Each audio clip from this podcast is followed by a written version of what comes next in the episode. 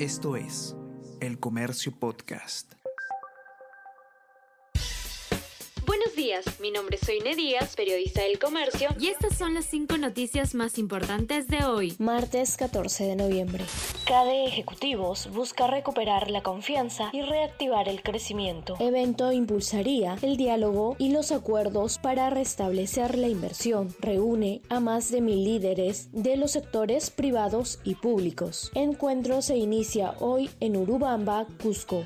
Vizcarra tiene el resguardo de 11 policías, pese a que la norma lo prohíbe. Protección al expresidente debió suspenderse en mayo del 2022. Por su seguridad se han pagado más de 278 mil soles. Capturas debilitan al clan terrorista Quispe Palomino. Las Fuerzas Armadas y la PNP capturaron en Guanta a Víctor Quispe, hijo de José, cabecilla de Sendero Luminoso en el Brae. También fueron capturados Iván Quispe, Romeo Campos y Jason Ramos. Ayer fueron trasladados a Lima.